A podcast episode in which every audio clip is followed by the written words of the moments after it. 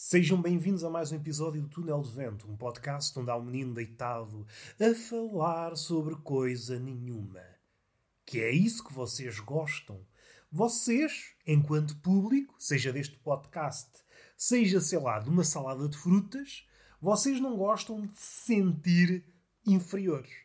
Ao contactarem com uma salada de frutas, aquilo que vocês menos querem é sentirem que são os papalvos é pá, não tem qualificações, não tem estudos para comer uma salada de frutas.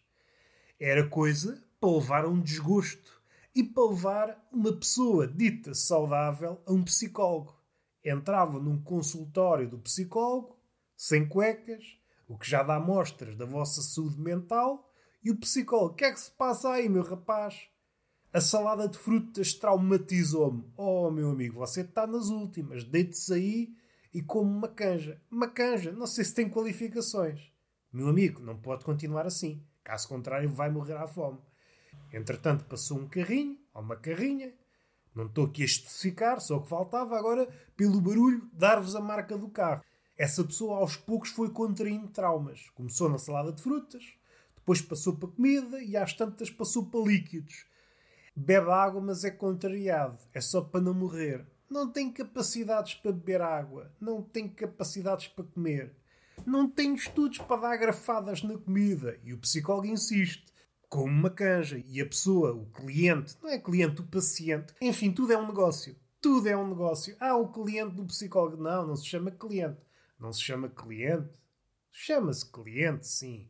O cliente do psicólogo, agora vou manter, o cliente do psicólogo poderá dizer isto. Meu amigo, eu não como uma canja, você não é minha mãe. E é nesse momento, num ato de mágica, o psicólogo transforma-se em mãe.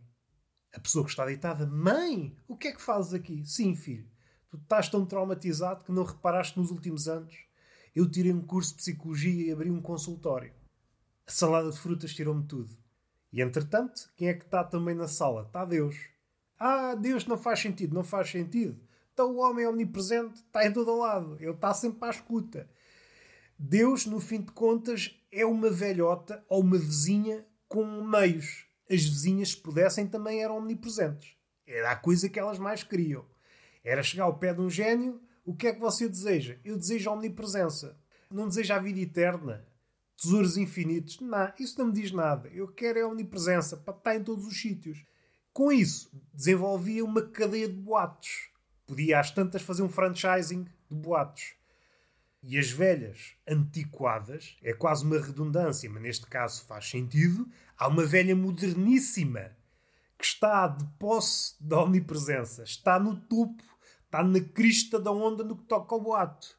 As outras velhas depois só se têm de submeter, têm de comprar um modelo de franchising, mas ela está de posse do segredo. Já que chamamos ao barulho o gênio e os desejos, vou pôr-vos aqui uma questão. Será que vocês um dia dão de caras com gênio, esfregam uma coisa e às tantas é um pênis. Vocês esfregam, esfregam, esfregam o pênis ao vosso namorado e de repente sai um gênio da glande do vosso namorado. Uma espécie de nuvem. O gajo é meio azul, porque estava já muito apertado. No fim de contas, o gênio é uma espécie de semen mágico, esporra mágica. E essa esporra, com a cara humana, e vocês, é pá, só tenho um desejo, quer ser rico, infinitamente rico. E o gênio, opa, não seja por isso. Toma lá dinheiro infinito. A minha pergunta, a minha pergunta é, como é que isso se processa na vida real? Vocês recebiam uma quantidade, não vou dizer infinito, porque isso punha outros problemas, uma quantidade estúpida de dinheiro. Tinham tanto dinheiro que não sabiam onde o pôr. A minha questão é em relação às finanças. Vocês tinham de declarar logo ali uma batelada de dinheiro às finanças. O euro milhões, não sei se é 20%. Caso saia, tem de dar 20%, salvo erro. Será que isso não acontecia com o gênio? Vocês ganhavam, vamos expor, vá. Vocês pediam, são humildes, pedem 100 milhões ao gênio. E o gênio até faz uma adenda. Não queres mais? Eu tenho possibilidade de dar tudo. Uma quantidade absurda. Não, 100 milhões chega. Aqueles testemunhos típicos de prémios grandes de euro milhões. Os jornalistas saem à rua, o prémio é, sei lá, 120 milhões. O que é que fazia com 120 milhões? É pá, nem sei. Um milhão chegava. O português é muito assim. Um milhão chegava. O resto, o resto, gasto tudo em cúdias e distribuo pelos pomos. Era isto que eu fazia. essa pessoa se esfregasse o pênis, quem diz um pênis diz uma lamparina. Esfrega uma lamparina, sai o gênio. O que é que você quer? Ah, pai, quer dinheiro, mas estamos a falar de quanto? Diz o gênio. Este é um gênio conversador. Teve muito tempo fechado, quer é conversa. Quanto é que você deseja? Quer mil milhões? Quer uma quantidade absurda de dinheiro? E o português, um milhão chega-me. Um milhão? Então você descobre um gênio para pedir um milhão. Um milhão chega-me. Dinheiro não traz felicidade. Não traz felicidade.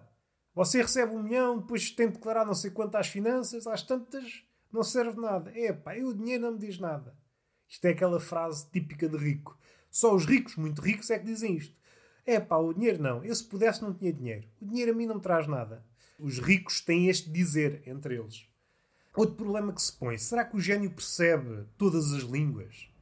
Vocês falavam em português e às tantas o gênio era árabe. Isto seria tenso. Vocês sabiam que o gênio podia-vos facultar qualquer desejo, mas vocês não tinham forma de comunicar com ele.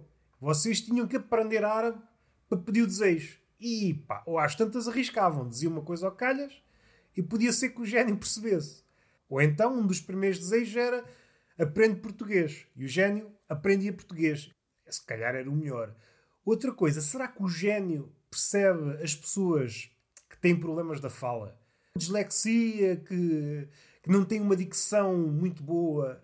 A pessoa dizia que e o gênio. Qual era a posição do gênio? Será que o gênio diria meu senhor, faça favor de repetir que eu não percebi? Ou não percebi, mas vou realizar o desejo na mesma. Para mim é igual. É estas questões que eu lanço. E acho que está feito o episódio. Hoje é um episódio muito curtinho, não tem tempo. Beijinho na boca e palmada pedagógica numa das nádegas. Até à próxima.